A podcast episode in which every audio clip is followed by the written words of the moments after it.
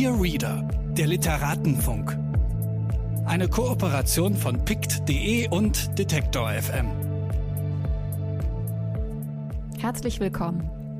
Mein Name ist Mascha Jakobs und ich spreche in diesem Podcast mit Autorinnen und Viellesern über ihre Lesebiografie, darüber, wie das Lesen ihr Schreiben bestimmt, wie sie ihr Bücherregal organisieren und was sie am liebsten lesen.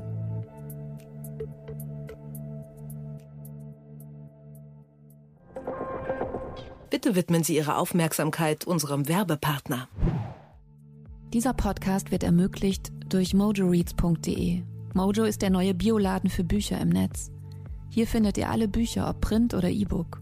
Ihr könnt sie an jeder beliebigen Stelle Probe lesen und euch auf der Plattform über das Gelesene austauschen. Wer Bücher empfiehlt, die dann gekauft werden, verdient 10% mit. Für Rezensionen und Kurzbesprechungen bekommt ihr Credits, die ihr dann wieder für neue Bücher auf der Plattform ausgeben könnt. Mojo nervt euch nicht mit Werbung und es gibt keine gekauften Reichweiten. Richtet euch jetzt eure eigene Leseecke bei mojoreads.de ein. Heute ist mein Gast Ann Cotton. 1982 in Iowa geboren, in Wien aufgewachsen und heute wohnhaft zwischen Wien, Berlin und Japan. Ihre Bücher sind Spaziergänge durch sehr unterschiedliche Themenfelder und literarische Formen. Essays, Gedichte, Romane und vor allem Texte, die sich zwischen den Gattungen bewegen. Seit 2007 veröffentlicht sie die meisten ihrer Texte bei Surkamp, wo auch dieses Jahr Liophilia, ihr aktuelles Buch, erschienen ist. Auch noch druckfrisch und ebenfalls sehr empfehlenswert Was geht? Die Salzburger Stefan Zweig Poetikvorlesungen. Herzlich willkommen, Ann Cotton. Es passieren merkwürdige Dinge.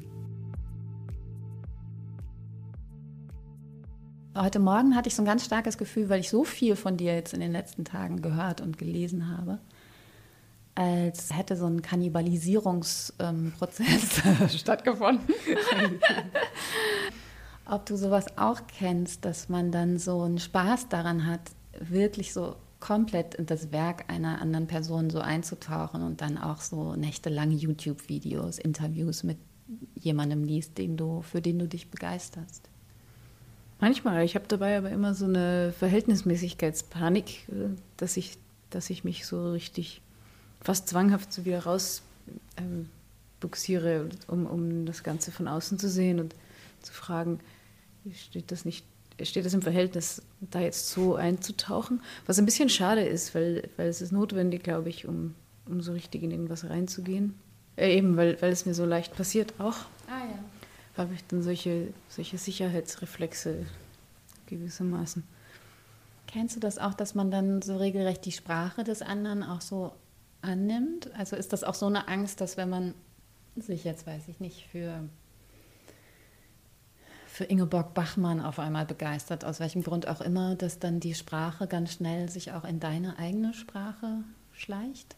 Ja, das passiert total. Das finde ich sogar weniger problematisch, weil es in der Sprache passiert und das nicht unbedingt mit Identifikation zu tun hat, sondern wirklich so ein Nachvollziehen ist. Also was ich schon spannend finde, ist, gerade wenn jemand sehr anders ist, da kriege ich manchmal so einen, so einen Klick, so, ah, so, was ich bei Bachmann zum Beispiel, äh, ist mir oft zu, zu schwülstig oder so, zu, zu, und dann, wenn ich mir aber vorstelle, dass dieses Wien der Nachkriegszeit oder so, was das für ein strenger, faschistischer, klein, kleingeistige Ort gewesen ist, auch durch die, die Abwesenheit der, der vielen äh, jüdischen Kulturtragenden, Kulturschaffenden und Intellektuellen, dass da dass die da, was weiß ich, Bachmann und Celan oder sowas, sich so Räume geschaffen haben durch die Lyrik und durch diese vielleicht dunkle oder hermetische Sprache, mhm. in denen man überhaupt sein kann, also wo, wo sich das wo sich das Herz sozusagen ähm, lebendig oder da fühlen kann, weil das durch den ganzen Alltag so dermaßen verhindert wird. Also das, das gibt diese Version und die wurde halt auch in der Nachkriegszeit durch die Literaturförderung mit CIA-Hintergrund äh, gefördert. Also so dieser Hermetismus und dieses Schöne, mhm. weil das relativ harmlos erschien, im Gegensatz zu, zu radikaleren Sachen wie die Wiener Gruppe oder sowas, die, die waren jetzt nie gefährdet oder sowas, aber, aber Thorberg hat so eine Zeitschrift herausgegeben und, und dafür gesorgt, dass da das, das Schöne doch mehr gepflegt wird als das Radikale. Ich, ich sehe mich ein bisschen zwischen den Stühlen, weil ich, weil ich aus, aus Wien komme mit diesem Hintergrund, wo viele auch viel entschiedener als ich sind, so modernistisch sind und zum Beispiel überhaupt das, das Reden von Lyrik und Prosa als altbacken empfinden. Es gibt Texte, und das sind Texte.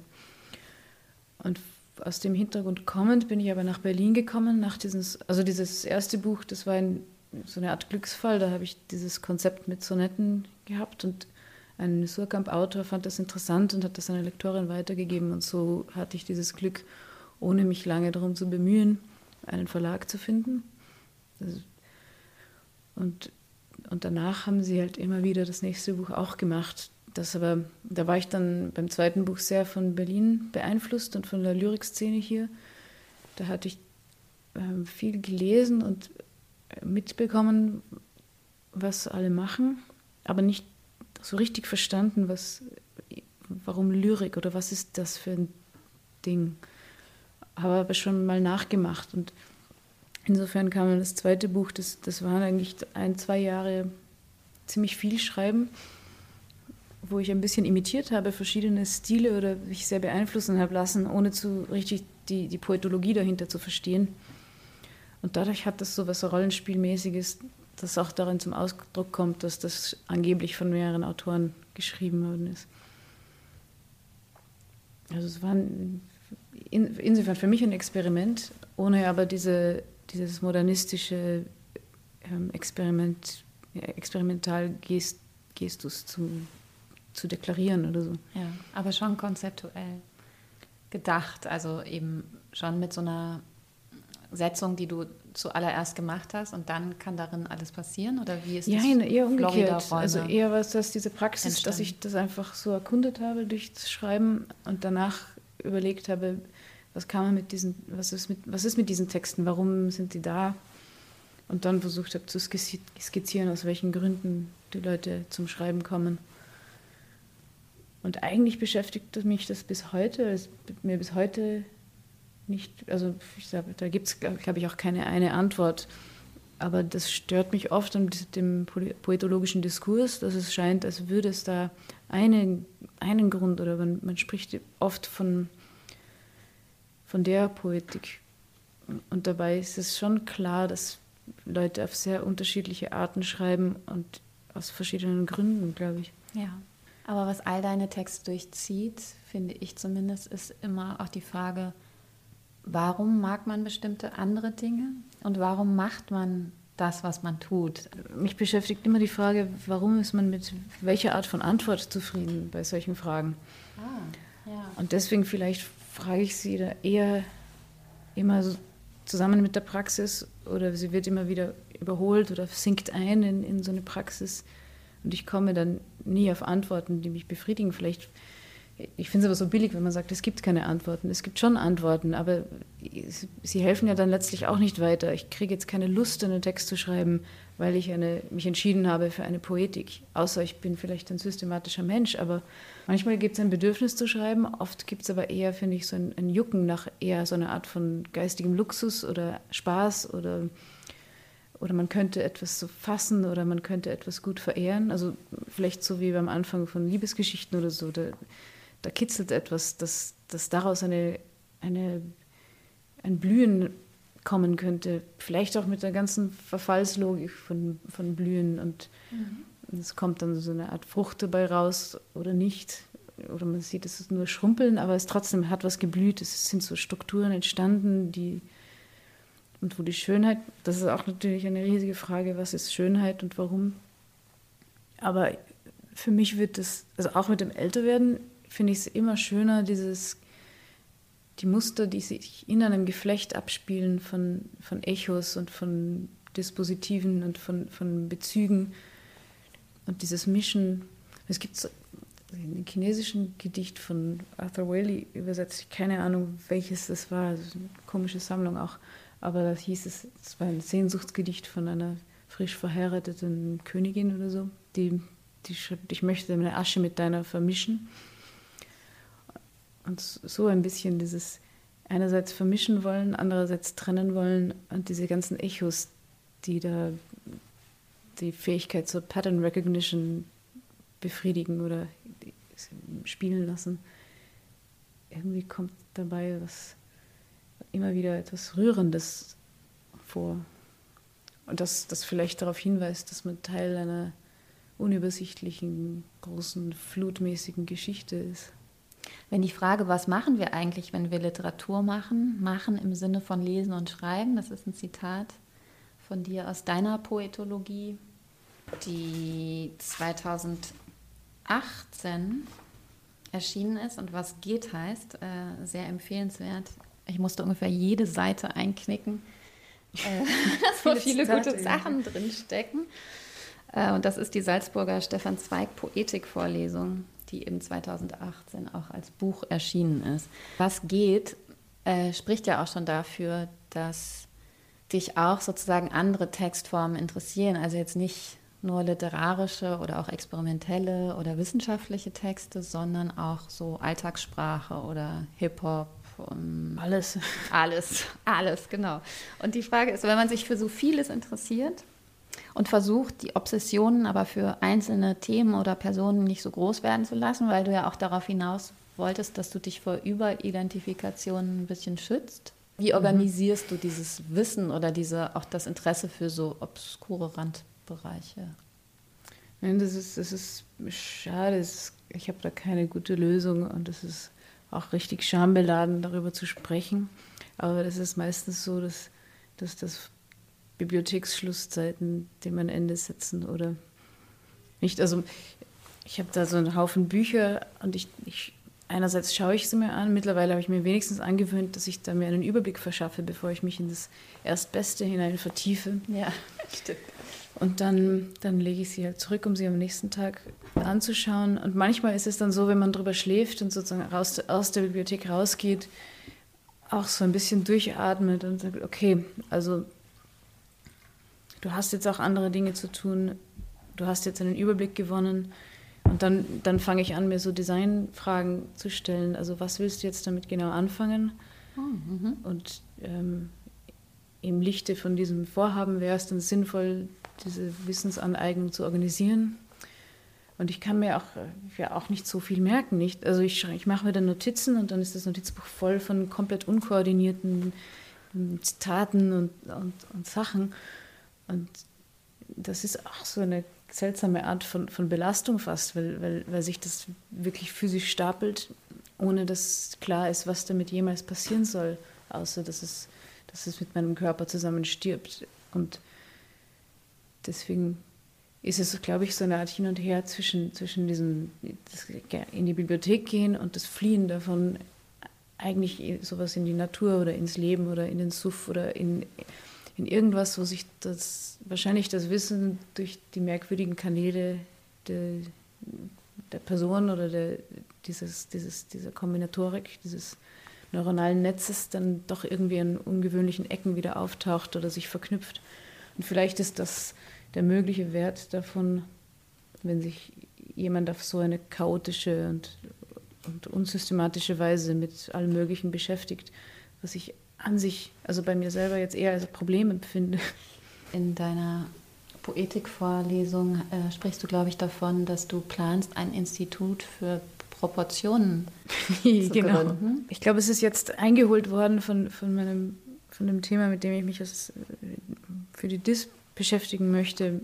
Dieses bisschen Ideen, die, die too big to succeed waren oder so und was aber dann trotzdem in Teilgebieten daraus wird. Und so eine zu große Idee ist ja dieses, diese allgemeine Proportionenlehre oder so, die, die untersuchen würde, welche Auswirkungen Proportionen in verschiedensten Feldern haben. Also man kennt es ja, die Proportionen im Raum entsprechen ähm, gemäß Pythagoras so den Proportionen innerhalb der, der Tonlehre. Da gibt es Korrespondenzen, aber in welchem in welchem Medium sollte man die beschreiben oder formalisieren? Was mir auffällt, ist halt, dass, dass in der Architektur oder in, im Produktdesign oder sowas gibt es jetzt Normen, so Sicherheitsnormen hauptsächlich. Und die, das, was früher in der Architektur eigentlich zentral war, so eine Proportionenlehre, die damals, glaube ich, noch quasi mystisch begründet war, durch so goldener Schnitt und so weiter. Das wird zwar jetzt hin und wieder wieder aufgegriffen, aber es ist, glaube ich, sehr schwierig, sich im Allgemeinen danach zu richten, weil da diese Normen dagegen sprechen. Und diese Normen sind von verschiedensten Ökonomien determiniert. Einerseits so von, von Massenproduktion, das heißt, da werden eigentlich die Gegenstände auf die Maschinen, die sie produzieren, adaptiert. Ah, ja. Ja, ja. Und das sind dann die Bauteile, mit denen man arbeitet. Und da ist es ja schon schwierig zu rechtfertigen, warum man jetzt Einzelanfertigungen braucht und nicht das, das ökonomischste Modell nimmt. Das ist, glaube ich, in Wirklichkeit kaum machbar für irgendjemanden, ob im privaten Sektor oder, oder mit Aufträgen vom Staat. Also in beiden Fällen gibt es einen ökonomischen Druck. Ja, diese Unkoordiniertheit sieht man auch im Design oder in der Architektur von den Proportionen und den Maßen, wo es keinen Rhythmus, kein Rhythmus entsteht. Und dann fühlt man sich, glaube ich, auch so, wenn man sich in diesen Räumen bewegt. Und das, ich denke, dass das uns schon massiv prägt. Das ist das eine. Also das andere ist ja, dass das auch eine gewisse Freiheit bedeutet. Es ist ja schon, also wenn man von, Berlin, von Wien nach Berlin geht, Wien hat ja einen zentralen Fluss und dann gibt es diesen Kern und dann ist es so konzentrisch gewachsen. Und es wurde nicht so sehr zerstört, glaube ich, darum. Und ich glaube, dass es, also dadurch, das hatte vielleicht eine homogenere Geschichte, so homogen auch wieder nicht, aber es war der, das doch das, einfach der Kopf vom Habsburgerreich und dann ich weiß, also ich glaube, man kann, ich, ich kann selber nicht alle Gründe dafür aufzählen. Aber in Berlin sind das schon die U-Bahnen und, und S-Bahnen. Es ist größer flächenmäßig und verschiedene Firmen haben das gebaut und haben das nicht unbedingt abgesprochen. Und dann wurde auch mehr also, zerstört.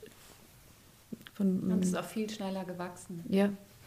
Mhm also schon deswegen ist ja auch keine, keine Kritik an Berlin. Ich wollte eigentlich damit auch ausdrücken, dass dieses Neue an Berlin, dieses nicht gewachsene oder also das chaotischer gewachsene auch mehr eine Atmosphäre der Freiheit ähm, erzeugt. Also nicht nur die, die breiten Straßen an sich schon, aber auch dieses Gefühl, dass da nicht eine zentrale, ein zentraler Kern ist und dessen, dessen immer dünner werdende Auswirkungen, sondern also eher der Wind weht irgendwie durch.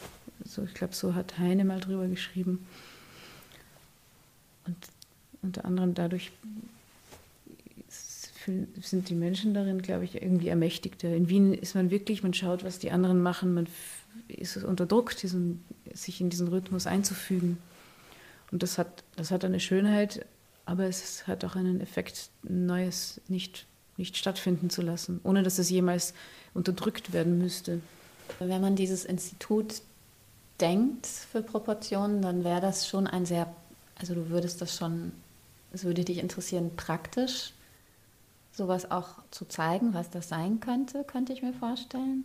Aber es ist ja auch eine sehr abstrakte Idee, also eher ein Denken so in Konstellationen oder Kräfte. Es ist total gefährlich. Mein erster Ansatz war erstmal unter diesem Titel, ich habe so eine Facebook-Gruppe gegründet. Echt?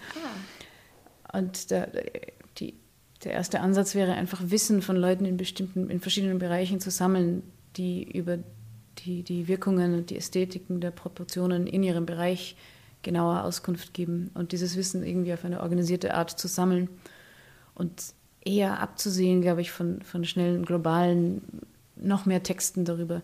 Es gab ja schon die Gestalttheorie und so weiter und die ist immer zu pathetisch und zu großsprecherisch gewesen. Also schon, schon, schon diese Wiener Kreise und so haben die haben so ein bisschen mit Verwunderung festgestellt, das sind ja eigentlich interessante Ideen, aber, aber so wie sie darüber schreiben, ist das allzu anthroposophisch.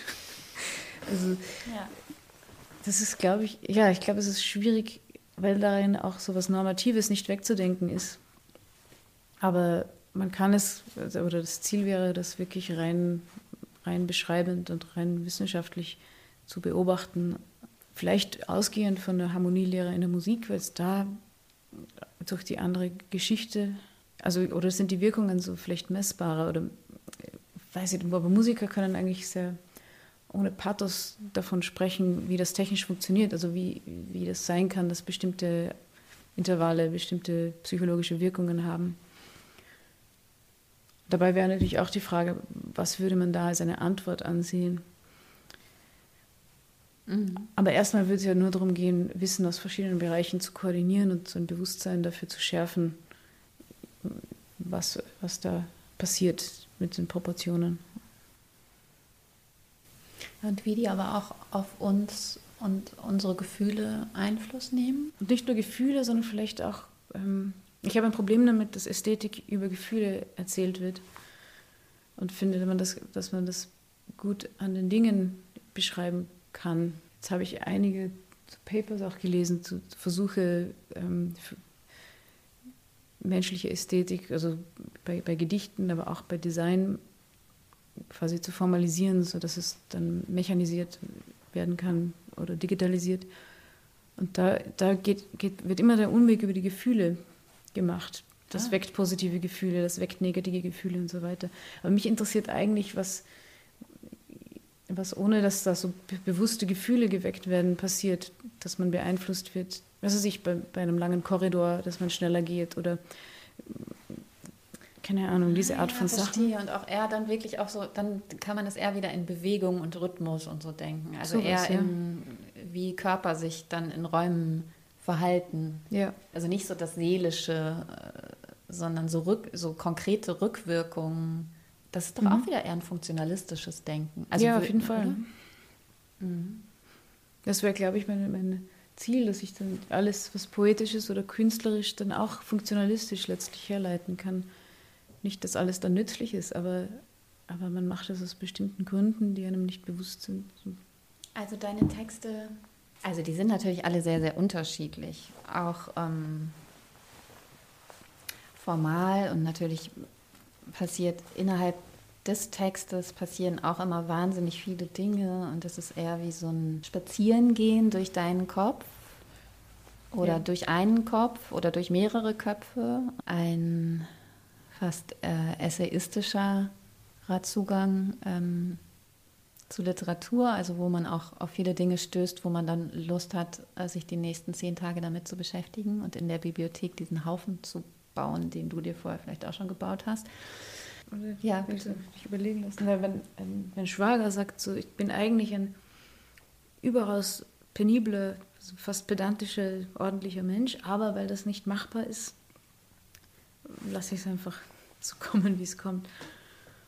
Und ich musste auch neulich lachen, weil ich, weil ich so geil auf Strukturen bin und dennoch meine Arbeiten so dermaßen unstrukturiert sind.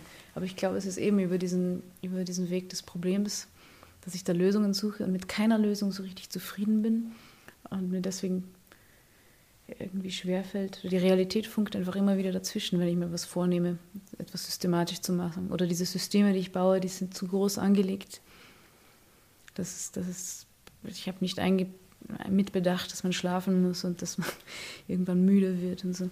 Was dir darüber, glaube ich, gut gelingt, also wenn man so eine, wenn man eben eigentlich eine Struktur oder auch eine abstrakte Idee so dann vielleicht erkennen mag oder ein Leser die vielleicht erkennt für sich und aber trotzdem so viel Wildes weiterhin passiert und auch Überraschendes, ähm, ist es ja auch so eine schöne Mischung aus so einer Künstlichkeit und auch einer wirklichen Konstruktion von bestimmten Ideen. Also was wäre, wenn ich nur ähm, leidenschaftlich genug mir irgendwas wünschen müsste und das würde dann immer in Erfüllung gehen? So wie in einer ja, Erzählung ähm, deines aktuellen Buches. Zum Beispiel, also Horror, ja.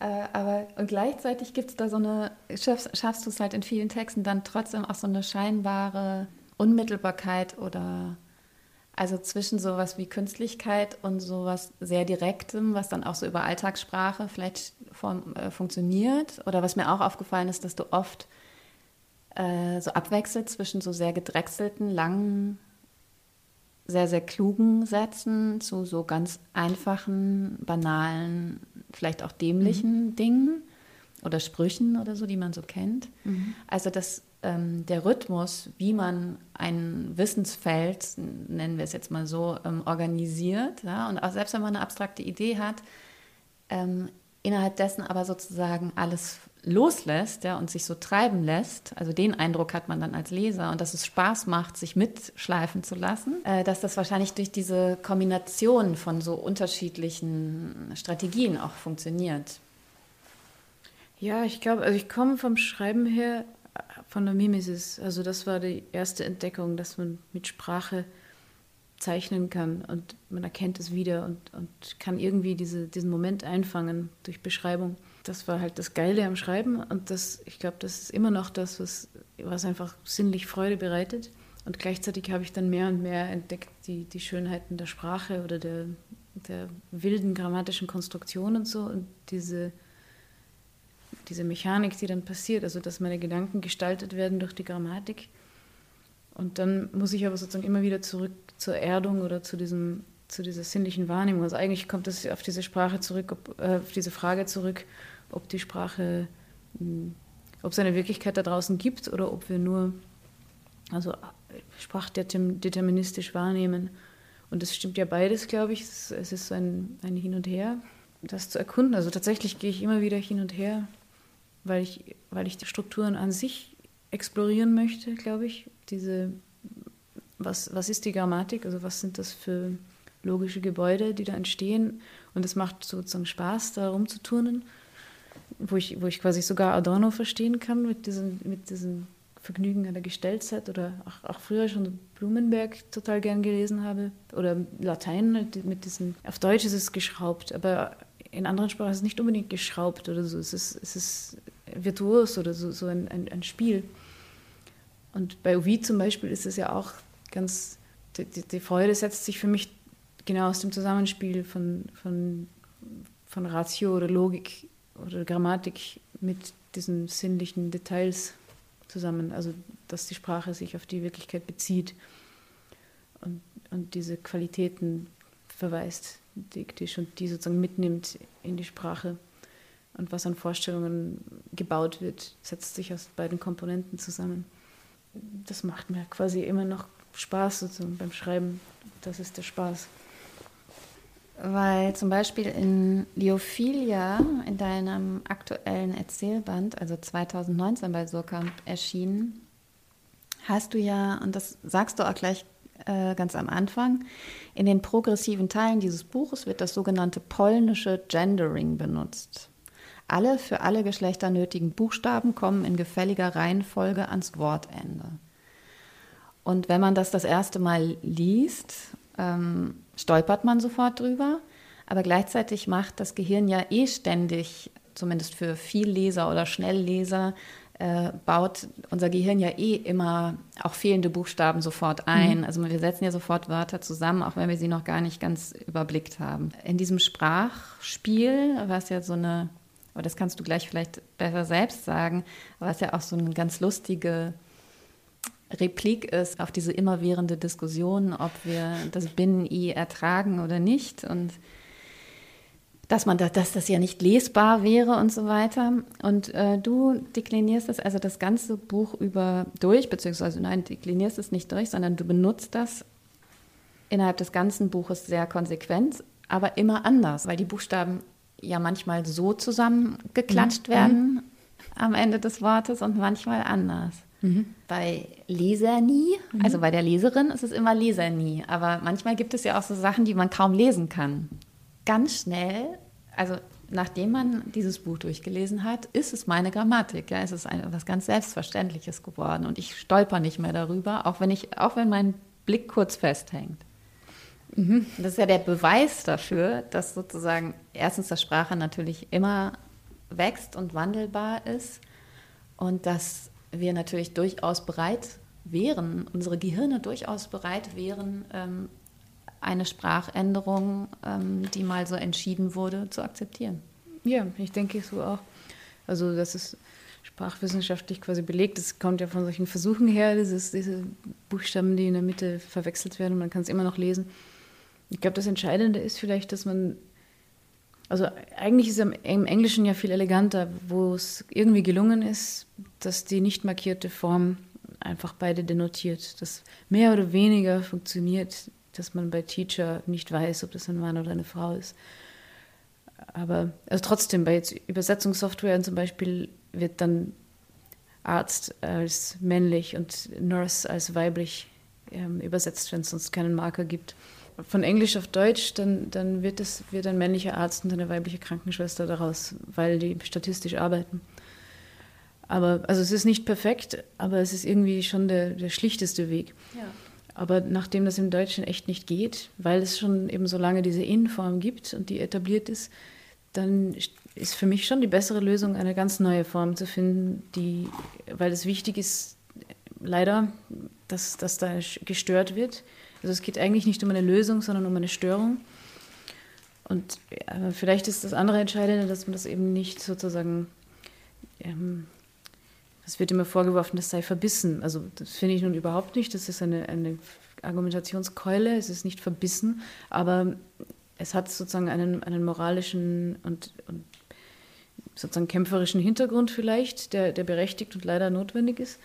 Aber wenn man das sozusagen auflösen kann in so etwas Utopistisches oder, oder Neues oder Spielerisches, und für mich ist dieses Nie hat so etwas Flimmerndes, so wie eine Sehstörung. Das ist durchaus nicht, nicht reizlos, aber man könnte es auch wirklich als so eine Art ähm, Glitch oder, oder Bildstörung wahrnehmen, so hoffe ich. In diesem weniger, in diesem kleinen aufgelösten Bild da dann das Neue sozusagen keimen könnte das neue Bild von, von Leuten, die was machen, nach deren Geschlecht nicht als erstes gefragt wird. Aber haben dich da schon viele Leute darauf angesprochen? Also verwirrt es die Leute oder wie finden die das? Gab es also, da schon so Rückmeldungen? Polen sind kritisch, Polinnen, Polenie. Wieso denn Polnisch? Wegen ähm, polnischer Abgang? Weil das Polnisch ist auch in Anführungsstrichen gehalten. Ja, also ja, ich, hatte, ich dachte an polnischen Abgang und an Kochanie. Also es gibt so eine NIE-Endung von, in, im Polnischen. Das war aber jetzt mhm. nur assoziativ. Ähm, auch ein bisschen wollte ich politisch unkorrekt sein, sozusagen, um, um auf eine freundliche Art politisch unkorrekt sein und so, so, eine Art von Witz machen, um das eben aus diesem Feld der Korrektheit rauszubringen. Und dann hat mich jemand darauf hingewiesen, es gibt ja ähm, die polnische, polnische Notation in, in der Kodierung, die bedeutet, dass es, wenn ich mich richtig erinnere, dass das ähm, nicht in der Reihenfolge sein muss, wo es für Menschen am leichtesten lesbar ist, sondern die, die Reihenfolge der Informationen egal ist für den Computer. Und in dem Sinn passt das natürlich noch besser.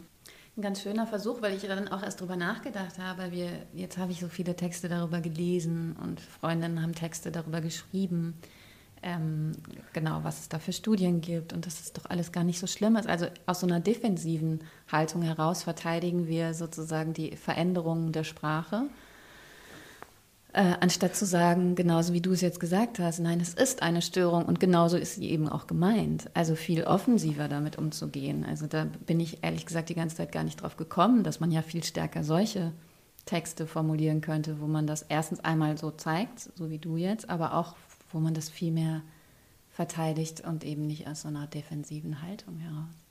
Ja, da ist ja, glaube ich, ähm, Regie Debray hat so eine hübsche kleine Abhandlung gegen, den, ähm, also gegen die Selbstverteidigung als, als Logik in der Revolution, weil sie eben dazu führt, dass man Kompromisse eingeht, die letztlich zum Untergang der eigenen Bewegung führen, weil es eine Asymmetrie der Konstruktivität gibt.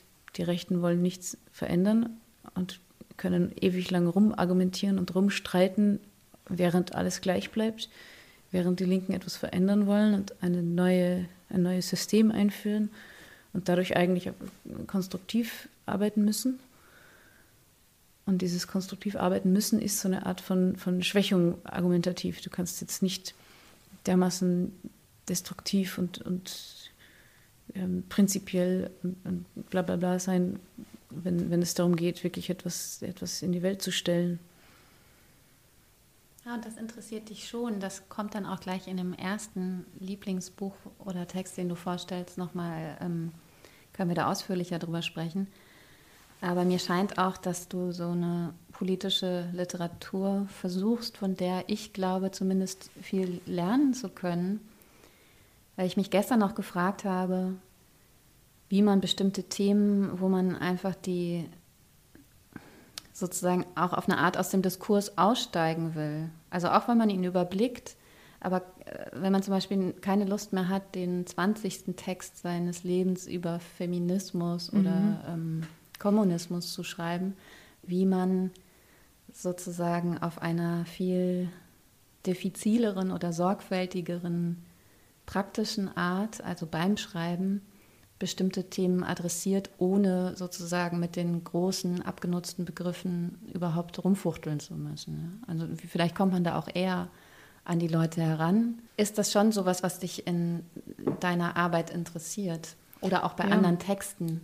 Also das ist definitiv die Strategie, wo ich, wo ich am Anfang auch instinktiv gelernt habe, bestimmte Begriffe zu vermeiden, weil sie einen einfach sofort in eine Ecke stellen und diese Ecke wird von einer Mehrheit irgendwie abgetan, wie zum Beispiel Kommunismus oder Antikapitalismus. Also schon diese Begriffe, die sind, die sind groß und abstrakt und in den Köpfen der meisten schon irgendwo abgelegt. Und wenn man aber über die Themen sprechen kann, ohne diese Begriffe zu verwenden, dann, dann spricht man eine Weile auch mit Leuten, die nicht schon derselben Meinung sind. Also das finde ich interessant.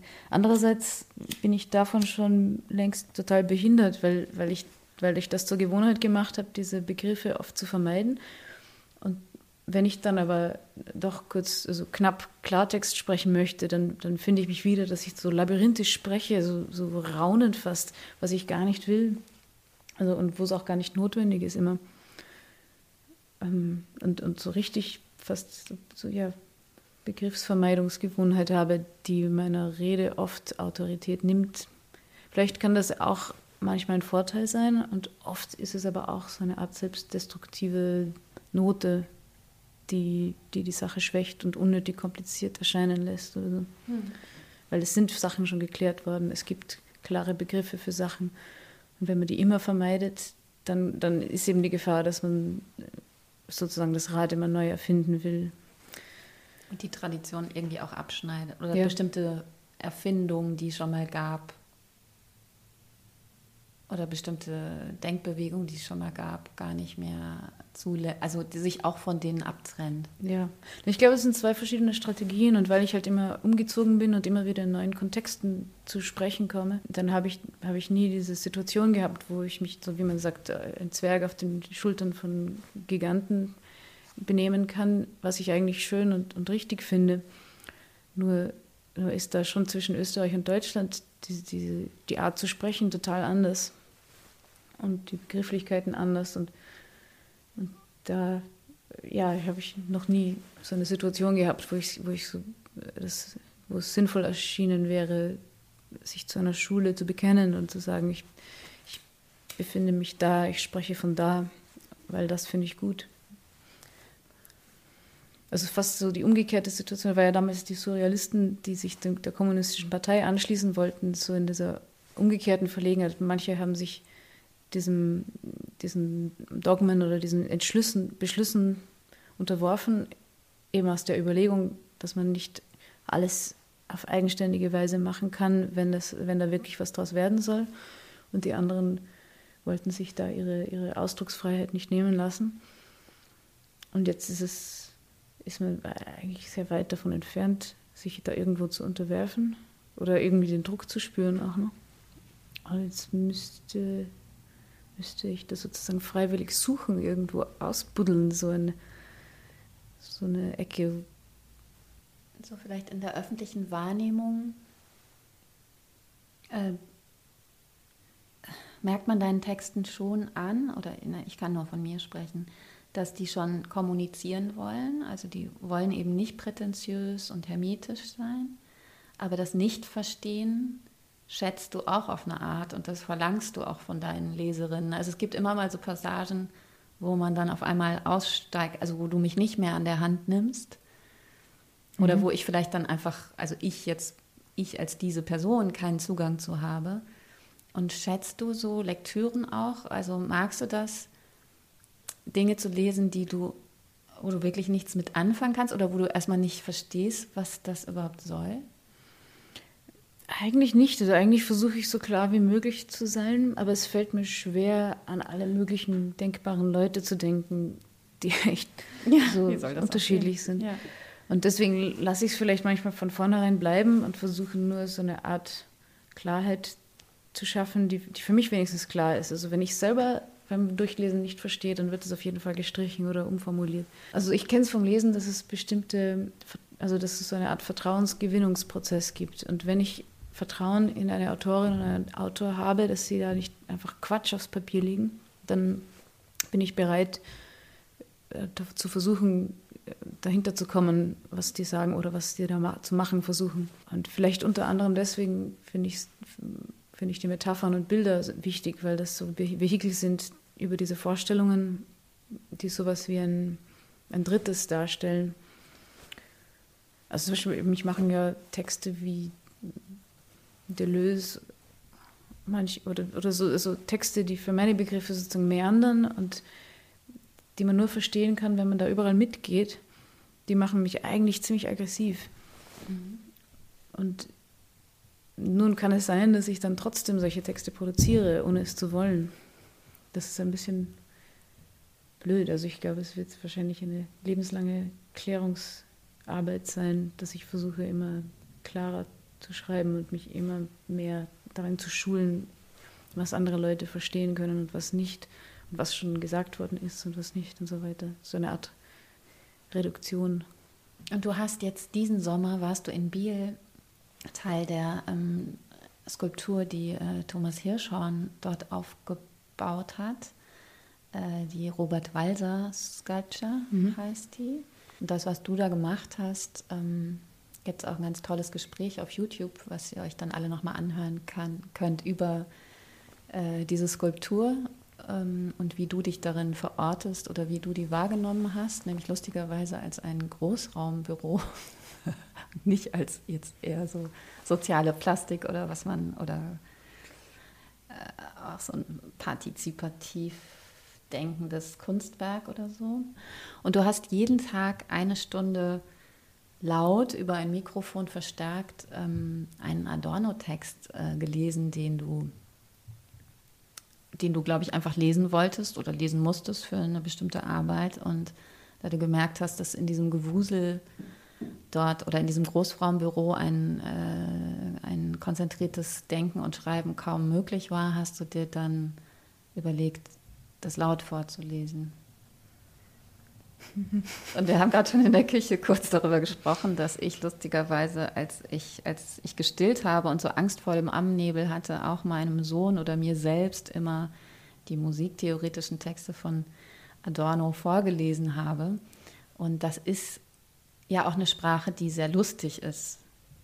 Kannst du vielleicht kurz erzählen, wie du da auf diese Idee kamst, ähm, das dann einfach laut vorzulesen und ob dann Leute auch zugehört haben? Oder? Ja, es gab einen, der kam jeden Tag äh, um zwölf. Also es war nicht die ganze Zeit, aber so die Dauer von dieser Vorlesung über Anthologie und Dialektik, wo die hauptsächlich daraus besteht, dass Adorno Heidegger auseinandernimmt und zwar super sorgfältig und immer wieder betont, er hat, äh, er hat einige wichtige Punkte. Man darf ihn nicht einfach nur als, als Scharlatan und, und Massenverführer abtun. Das ist er auf jeden Fall, aber das ist nicht das philosophische Problem. Das philosophische Problem, das geht dann sozusagen auf die Antike zurück und so weiter, hat er mit, mit feinstem Besteck auseinandergesetzt. Da, da gab es aber auch verschiedene Phasen. Also am, am, gerade am Anfang war ich dann überrascht, weil, weil der so konstruktiv und ähm, also freundlich pädagogisch anzufangen schien. Also es sprach zu Studenten, denen er einige Begriffshintergründe erzählt hat, das was für mich auch ähm, interessant war. Ich komme ja von, von schräg, was weiß ich wo, in die Philosophie rein und habe hab da auch keine Einführungsvorlesung in mir. Ja, also ich, ich merkte, dass in dieser Skulptur ähm, geht es darum, was Leute machen und es geht nicht unbedingt darum, um den Erfolg, sondern um die, die Gestalt dieser Tätigkeit. Und das war das, also Großraumbüro, wie ich im Interview sagte, das ist, kommt sicher auch daher, dass ich als Schriftstellerin immer alleine arbeite und keine Erfahrung mit einem echten Großraumbüro habe, was glaube ich nicht ganz so lustig ist. Aber das ist Angenehme fand ich, dass da verschiedenste Leute da hin und her gehen und jeder macht, das, macht sein Ding. Und es wird auch so gehämmert und so. Also jeder baut da irgendwas vor sich hin oder was für Menschen haben so in deinem Umfeld Dinge gemacht? Ja, also es gab das, das Robert-Weiser-Zentrum, der Ableger aus ähm, Bern. Die haben, war eigentlich das, das cleanste Büro. Also die haben einfach ihre konzentrierte germanistische Arbeit gemacht, so gut es ging. Gab es eine Gassenarbeit, heißt das in der Schweiz, also Betreuung von Leuten, die auf der Straße sind, Drogensüchtige und so weiter. Und die war auch da und dann gab es viele Leute, es war bewusst der Bahnhofsplatz ausgewählt von, von Thomas Hirschhorn, äh, weil das so ein, ein Knotenpunkt ist von allem Möglichen und verschiedenste Arten von Leuten da vorbeikommen. Und da gibt es auch Leute, die schon ewig, also ewig, die, die schon längst vor der Skulptur da, da diesen Platz als mhm. Forum und als Existenzort benutzt haben. Die haben das dann in der Skulptur gemacht. Also es gab viele Leute, die sozusagen nichts gemacht haben oder eben dieses, dieses offene von, von Rumhängen, Sprechen mit anderen. Es gab eine, ähm, auch eine Schriftstellerin, Gabriela Pereira, die sozusagen hier in dieser Skulptur endlich wieder anfangen konnte zu schreiben, sagte sie, und die gleichzeitig sehr engagiert darin war, die, die Geschichte der, der Zwangsversorgung in der Schweiz aufzuarbeiten. Eine merkwürdige bürokratische Sache, dass da Kinder von Eltern, die auf irgendeine, deren Leben auf irgendeine Art unregelmäßig war, dann zwangsversorgt werden konnten und mussten. Die kamen in Heime und diese Heime waren aber auf unterschiedlichste Arten extrem gewalttätig und äh, so arbeitslagermäßige Konditionen. Die Kinder waren auch zum Teil komplett unnötig von ihren Eltern weggenommen worden. Damit hat sie sich beschäftigt und weil es auch ihre eigene Geschichte war, hatte das, war das arg und irgendwie konnte sie in dieser Skulptur da plötzlich einen Ort oder eine, eine Situation finden, wo sie darüber auch ein bisschen experimentell, hatte ich das Gefühl, sie hat Texte geschrieben, dann hat sie aber ein Buch, das neu erschienen ist, sozusagen präsentiert und erklärt. Und ähnlich habe ich dann auch ähm, verschiedene Arten zu schreiben und zu, zu Vorträge zu halten, weil Teil meines Jobs war, jeden Tag irgendeine Art von Vortrag zu halten und meine Arbeit zu sehen, eben im Licht von diesen sehr unterschiedlichen Leuten, die, die alle auf, auf verschiedene Arten intelligent sind und, und dann interessiert oder nicht interessiert. Und irgendwie da so einen offenen Platz zu haben, also zu, Arbeitsplatz zu haben, in dem das stattfindet, statt in einer Wohnung und in einem Verdacht des Elitarismus, der aber weit weg ist von irgendeiner Realisation und so weiter. Also dadurch, dass solche Clashes auch stattfanden, war das, hatte es etwas erlösend von so einem dumpfen Potenzial, das man immer spürt. Und ich glaube sogar für das Walser Zentrum, die, die jetzt ihre Arbeitsweise, glaube ich, nicht wahnsinnig verändern, aber wo man auch merkt, also genau so ist es. Es ist nicht unnütz und es ist nicht für jeden zugänglich und es ist eine Institution und es ist gut so. Und man kann es erklären und es ist auch anstrengend. Also diese diese manchmal unüberbrückbar scheinende Kluft zwischen dem, was ich mache und, und was weiß ich, wenn ich jemanden an der Straße an jemand vorbeigehe und denke, wie vielen Leuten auf der Welt könnte ich erklären, was mich da bewegt, also warum ich so viel Energie in diese merkwürdigen Dinge stecke und dann zu, möglich, zu merken, dass es schon möglich ist, ist sehr ermutigend. Ja. Ich glaube, wir kommen jetzt einfach mal zu deinen drei ähm, mitgebrachten Texten. Lieblingstexte ist ja immer so eine schwierige mhm. Sache. Also ich bin ja immer erstaunt oder interessiert daran, wenn ich dann den Leuten sage, immer schon selbst schamvoll, äh, könnt ihr drei Texte mitbringen, die euch besonders viel bedeuten, weil ich wüsste, wenn man mir die Frage stellt, hätte ich darauf keine Antwort, also oder würde mich vielleicht wochenlang damit beschäftigen. Du hast aber auch sehr schnell sofort drei Texte geschickt und sie mir auch so abfotografiert, dass ich den Eindruck hatte, dass dir das in dem Moment zumindest total klar war, welche drei Texte du mir schickst. Ja, mir ist klar, dass sich das ständig ändert. Deswegen habe ich nicht so lange über so einen Kanon nachgedacht, sondern nur gesagt, okay, worüber, was interessiert mich jetzt? Und darüber können wir ja sprechen. Ja. Die Liesel Ulveri, sicher und gut, das, das ist für mich doch wieder Kanon. Oder, und, und und da ist die Wahl auch klar, weil es ein unrealisierter Kanon ist oder so. Das Buch hat eine unglückliche Publikationsgeschichte, weil also es sollte eigentlich in den neuen Texten, äh, neue Texten erscheinen von, von Heimat Becker, wo auch erst Jan, Ernst Jandl in, ähm, in, Redaktion war. Und dann irgendwie, weiß ich, ob es also schon in den nicht. 70er Jahren. Ne? Ja, ja. Erstauflage 1977. Ja, ja. Und dann ähm, erschien das in einem Ver Rhombus Verlag, der kurz darauf wieder Konkurs gegangen ist. Das war so eine Neugründung, eine Idee, die nicht lange gelebt hat. Und dadurch blieb es fast komplett unbekannt. Also auch in Österreich ist es, ist es kaum bekannt. Und dabei ist es eines der, der schönsten Arbeiten der konkreten Poesie, die ich kenne, weil es sehr im Alltag grundiert ist. Bisschen so Gemeindebauästhetik hat, also so im Sinn von Frankfurter Küche oder sowas, was braucht der Mensch, so eine Art Modernismus des Alltags und auch, dass die Leute auf der Straße und so weiter in so einem angenehmen, irgendwie menschenfreundlichen, leicht humorgesättigten, universal, un unnormativ gedachten so, Minimalismus. So. Und, und da wird über die Nachbarn gesprochen und über verschiedene Fälle. Es gibt Texte, die kommen so aus einer Lehrbuchsituation, wo so ein kurzer Text ist und dann Fragen, Verständnisfragen danach, die aber so formuliert sind, dass das plötzlich irgendwie das Existenzielle daran so rauskommt. Und das alles so mit ganz feiner Hand ähm, getunt. Und manchmal, also Diesel Ulvere war damals, also ist Slawistin und hatte damals ein paar Jahre in Moskau verbracht und dabei auch eine Sammlung von experimentellen Texten von Schriftstellern, die zum Teil im Gefängnis waren, herausgebracht. Das heißt, Freiheit ist Freiheit. Die sind ähm, auch eigentlich nicht alle gut bekannt, weil auch, auch das eine kleine Auflage war, glaube ich. Und die sind aber ziemlich, also mit so russischem Humor. Also man kann also Sätze sagen mit einem gewissen Lächeln und wir verstehen uns gerade über den Alltag und mhm. gerade auch ganz heftig zynische oder sarkastische Bemerkungen unterbringen, unterbringen. reinschleusen. Ja. Ah, ja. Und dabei sind die Sätze selbst, wenn man sie als Sätze betrachtet, so komplett so banal bis harmlose Beobachtungen. Also ich weiß nicht, ist verständlich, was meine, die, die Blume ist schön. Und wenn man das richtig setzt, ist das eine extreme Regimekritik. so. Ja, ja. Also so, so in der Art. Und ein bisschen, was kommt dann auch in so Texten wie da und dort landen Düsenflugzeuge oder Peter Stuyvesant macht eine Reise. Ich mag auch die Balance zwischen der Anerkennung, dass das sozusagen ein Einfall ist, einen Text auf Basis einer, einer Zigarettenmarke zu machen und dann wieder konzeptuell so sauber durchgeführt.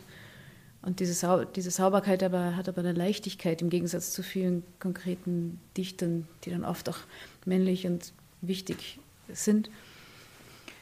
Und das, das entbehrt diese Schwere und arbeitet aber mit derselben Präzision. Das Gedicht, was du mir geschickt hast, mhm. wir könnten es auch ähm, vorlesen. Mhm.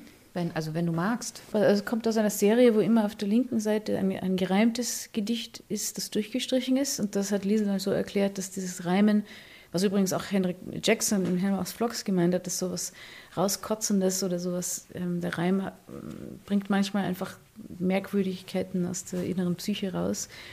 Und so, so erzählte auch Liesel Ulber darüber, dass solche gereimten Sachen so aus ihr rauskommen, so im Sinne von Sprichwörtern, und dann streicht sie sie durch und setzt den Modernismus daneben. Auf der rechten Seite gibt es also konkrete oder minimalistische Texte. Zum Beispiel dieses. Wichtig. Rainer Pichler sagt immer dasselbe. Ich habe alles bei mir. Bodo Hell sagt immer dasselbe.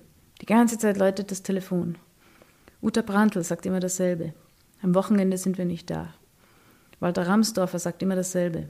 Das besprechen wir beim nächsten Mal.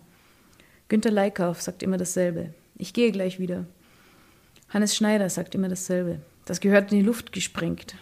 Bernd Burchardt sagt immer dasselbe. Du hast Poesie im Blut. Elfriede Gerstler sagt immer dasselbe. Ich suche dringend eine Wohnung. Gerhard Brandl sagt immer dasselbe. Dienstagabend kann ich nicht. Liesel Ulvari sagt immer dasselbe. Ich muss noch arbeiten. Und ähm, der zweite Text, den du mitgebracht hast, ist von Konrad Bayer. Auch ein Klassiker. Auch ein Klassiker und auch konkrete Poesie, oder?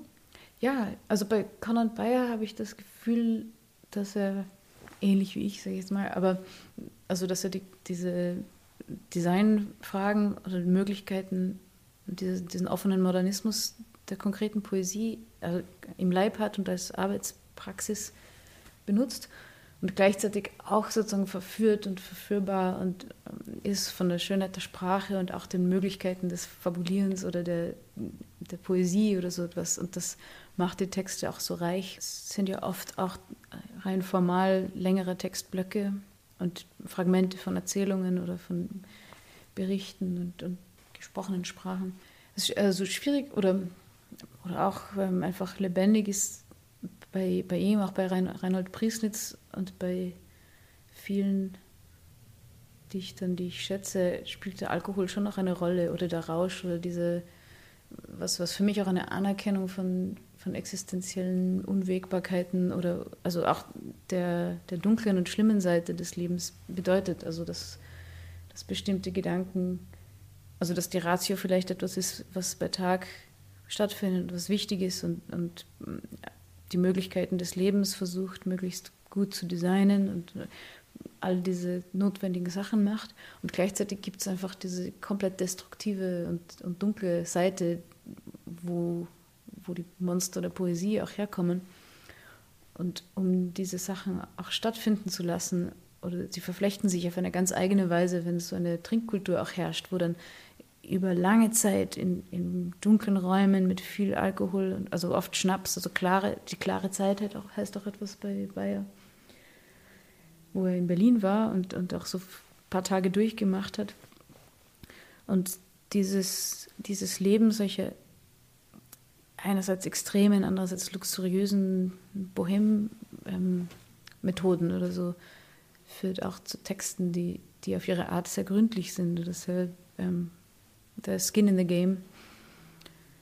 Und ich glaube, das ist ja auch eine Übungssache, dieses, das Reden im Suff und mit dieser Bereitschaft zum Exkurs und zu, zu Exzessen auch der, des Denkens.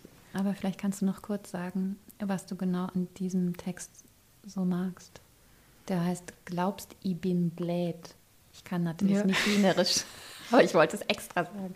Mein Wienerisch ist auch nicht ganz astrein, aber glaubst, ich bin blöd, dass ich weiß, wie spät es ist? Glaubst, ich bin blöd, dass ich weiß, wie ich heiße und so weiter. Ähm, und das äh, bringt so auf den Punkt die, die Dämlichkeit des Wissens. Ich finde es wichtig, die, die Sachen auch in ihrer Blödheit zu inszenieren, nicht alles sozusagen immer in die Sprache der Gescheitheit zu übersetzen, weil, weil dann stimmt sie auch zum Teil nicht.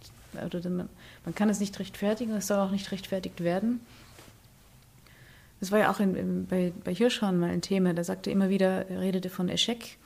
Wenn, es klappte natürlich vieles auch nicht in der Stadt, weil es gab Probleme und immer wieder sagte, c'est un échec, er hat das französische Wort verwendet.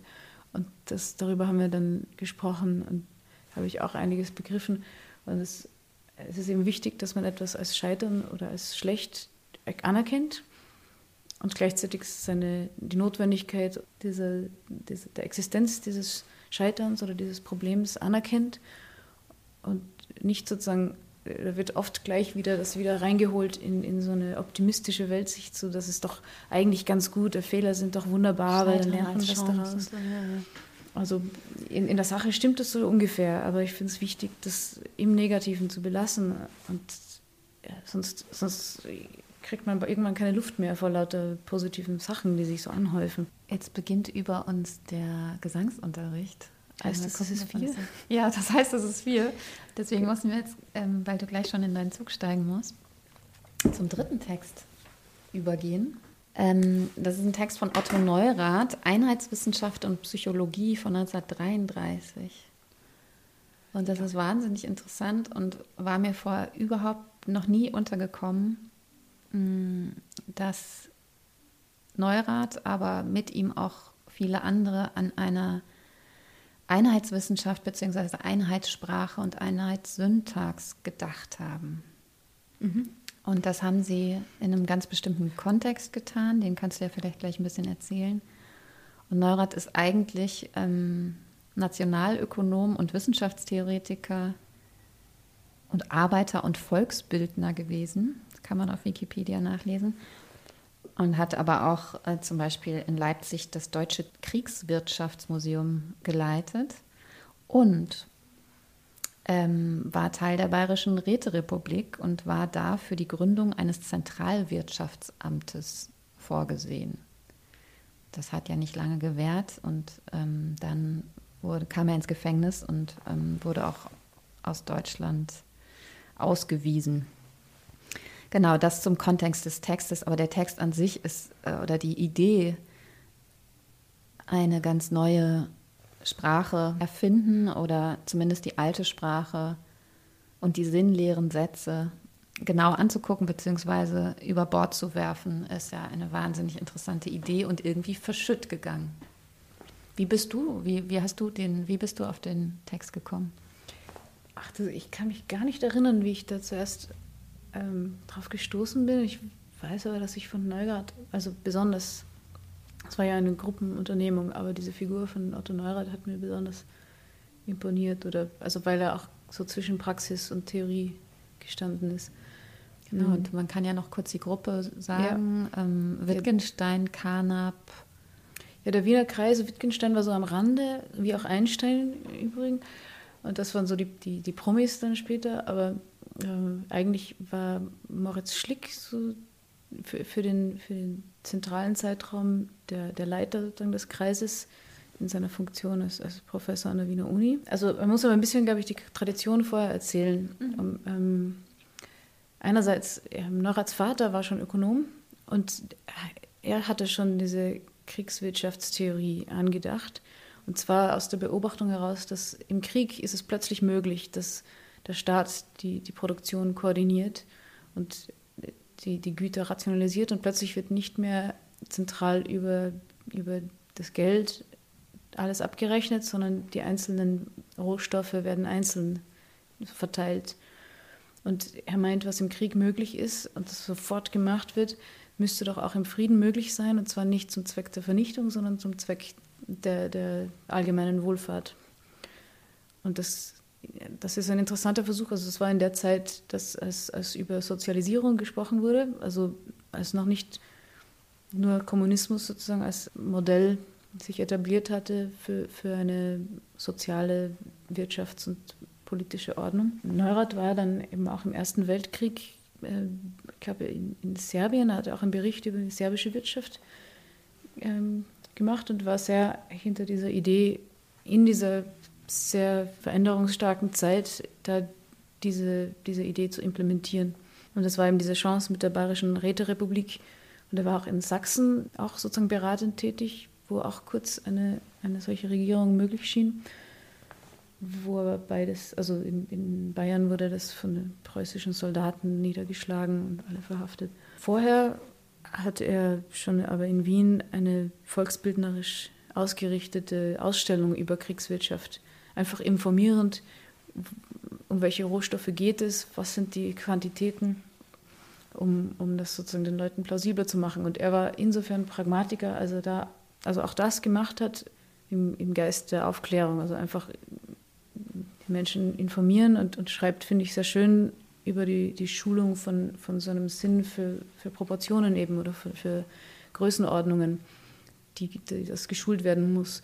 Und später entwickelt sich das zu dieser berühmteren Isotypie, also zu diesem Grafikdesign, das bis heute in der Ikonografie einflussreich gewesen ist, allerdings leider nicht immer in, in der Strenge, in der Neurath und seine Isotopiegruppe mit, mit Marie Reidemeister und Gerd Arnz gemacht hat damals, wo es wirklich sehr sorgfältig bestimmte Regeln eingehalten wurde. Zum Beispiel, ähm, man kennt das, wenn jetzt eine kleine Menge ein kleines Maxal und eine große Menge ein großes Maxal, das ist laut Neurath zu ungefähr. Mhm. Man sollte ganz deutlich definieren, eine, eine Menschenikone stellt zum Beispiel 10.000 Menschen dar mhm. und dann stapelt man die. Und so hat das Auge die Möglichkeit, etwas präziser sich diese Mengen zu visualisieren. Und über längere Zeit sollte das einfach eine, eine gute Schulung zur Exaktheit sein. Und Neurath kam dann eben ähm, in seiner Studienzeit mit Logikern und Physikern zusammen, die in Wien stark waren und seit Ernst Mach eine Philosophieprofessur gehabt hatte, gab es in Wien eine starke aufklärerische Tradition, die säkular war und nicht nur das, sondern auch die Geisteswissenschaft und die, die deutsche, deutschsprachige Schulphilosophie sehr skeptisch betrachtet hat. Und in dieser Tradition entsteht dann der Wiener Kreis, die. Also gegen Metaphysik und Ja. gegen das Verschwurbelte. Genau. Kann man das so einfach sagen? Man muss es wahrscheinlich so sehen, dass die in Wien eigentlich ein, ein, eine starke Position hatten und die Möglichkeit realistisch erschien, da Entwürfe vorzulegen, wie die Kluft zwischen Natur- und Geisteswissenschaften geschlossen werden könnte. Es war ja da auch die Relativitätstheorie neu, da gab es große Diskussionen, der Raum krümmt sich, da wurden lustige Epigramme darüber geschrieben.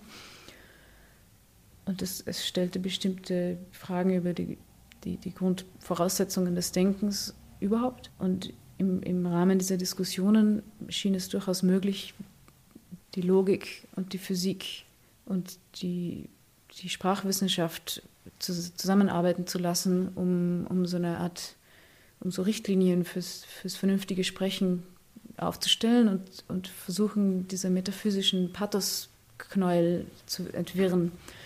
Und dann kam halt der Zweite Weltkrieg und, und es zerstreute sich und es setzte, also das blieb übrig sozusagen, die, die, doch dann die, die Tradition der deutschen Schulphilosophie Heidegger blieb sozusagen übrig. Leider. Diese Einheitssprache, die Sie sozusagen als Vehikel angesehen haben, um eine Einheitswissenschaft zu etablieren, gibt es so Texte, wo, wo diese Einheitssprache schon ausprobiert wurde? Oder äh, war, das, war das dann schon vorbei? War das nur Also eine man, Idee? man merkt, finde ich, in der Praxis auch noch Karl Popper, der ein bisschen jünger war als die anderen, aber den Wiener Kreis frequentiert hat, ähm, merkt man, dass er sozusagen klar und irgendwie durchsichtig schreibt und so aufbauend, gut verständlich, ohne dass das jetzt bestimmten Prinzipien unbedingt folgt oder so bestimmten Dogmen. Ja, das ist nur eine gewisse Sorgfalt, die man Ja. auch eben in einer analytischen Philosophie auch heute noch total gerne liest, äh, weil es so sorgfältig und so kleinteilig ist. Ne? Also weil es so viel sukzessiver das Denken nachvollziehbar macht als jetzt eine postmoderne, wildere Theorie, wo man Sprünge akzeptieren muss. Ja, ich muss zugeben, mir geht das manchmal auch zu langsam. Ich bin ungeduldig und Ich ich, auch, verstehe auch, dass das, also man muss dann auch, es gab diese Logiker, die, die dann später in die analytische Philosophie sehr wohl eingegangen sind und auch in den USA Einfluss hatten. Und da, daher kommt eher dieses, dieses, diese Versuche aufzuschlüsseln, Alltagssätze in, in Protokollsätze und, und Sachen, die sich auf verifizierbare, also logisch, logisch einwandfreie Aussagesätze ähm, runterzubrechen. Und ähm, Neurath hatte aber eher einen praktischen Zugang und meinte, dass man umgekehrt von so einer Bullshit-Debunking ausgehen sollte und einfach bestimmt so eine Liste von, von unmöglichen Wörtern erstellen sollte, die, die also die krassesten Fälle behandeln. Von ihm stammt ja auch dieser Spruch, wir, wir sind auf hoher See und müssen das Schiff umbauen. Und das, das war sozusagen seine eher pragmatische Vorstellung dessen, was da getan werden sollte. Und diese beiden Ansätze haben, glaube ich, nie zu einem, also einfach biografisch, weil, weil dann alle auswandern mussten. Und vielleicht auch in der Sache, man weiß es nicht, was, was passiert wäre, ähm, nie zu einer Synthese, glaube ich, gefunden. Aber der, der Grundgeist war aktiv so im, im aufklärenden Sprechen und sie clashten ja auch sehr mit der Frankfurter Schule. Ich würde jetzt gerne mit dir noch ganz lange auch darüber sprechen, wie du sozusagen dein Interesse für analytische Philosophie und Strukturalismus scheint mir mit so auch psychoanalytischen Interessen verbindest. Also da könnten wir jetzt, das können wir dann ja besoffen machen. Das machen wir besoffen, genau. Ja. Das ist gut, das würde mich nämlich interessieren. Dafür bleibt uns jetzt aber keine Zeit mehr. Und ähm, ich glaube, es ist auch genug ähm, Ja. gesagt. Und ich danke dir so sehr, dass du hier warst. Und ich wünsche dir eine gute Reise. Danke, danke dir für dieses echt ausführliche Interesse und die Möglichkeit, da gemeinsam über diese Sachen zu sprechen. Ich merke da, dabei auch die Grottenolmenhaftigkeit, dass ich eigentlich selten dazu komme, darüber zu sprechen. Ja, ja, lass uns das, lass uns das Würde ich gerne wiederholen. öfter machen. Schön.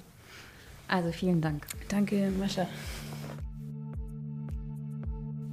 Mein nächster Gast ist Jamila Shahin. Die Künstlerin hat gerade ihren Debütroman Taxi im Corbinian Verlag veröffentlicht. Wir sprechen über Kunst, Literatur und die Situation der Kurden im Nordirak und in der Türkei. Dear Reader, der Literatenfunk. Eine Kooperation von pict.de und Detektor FM.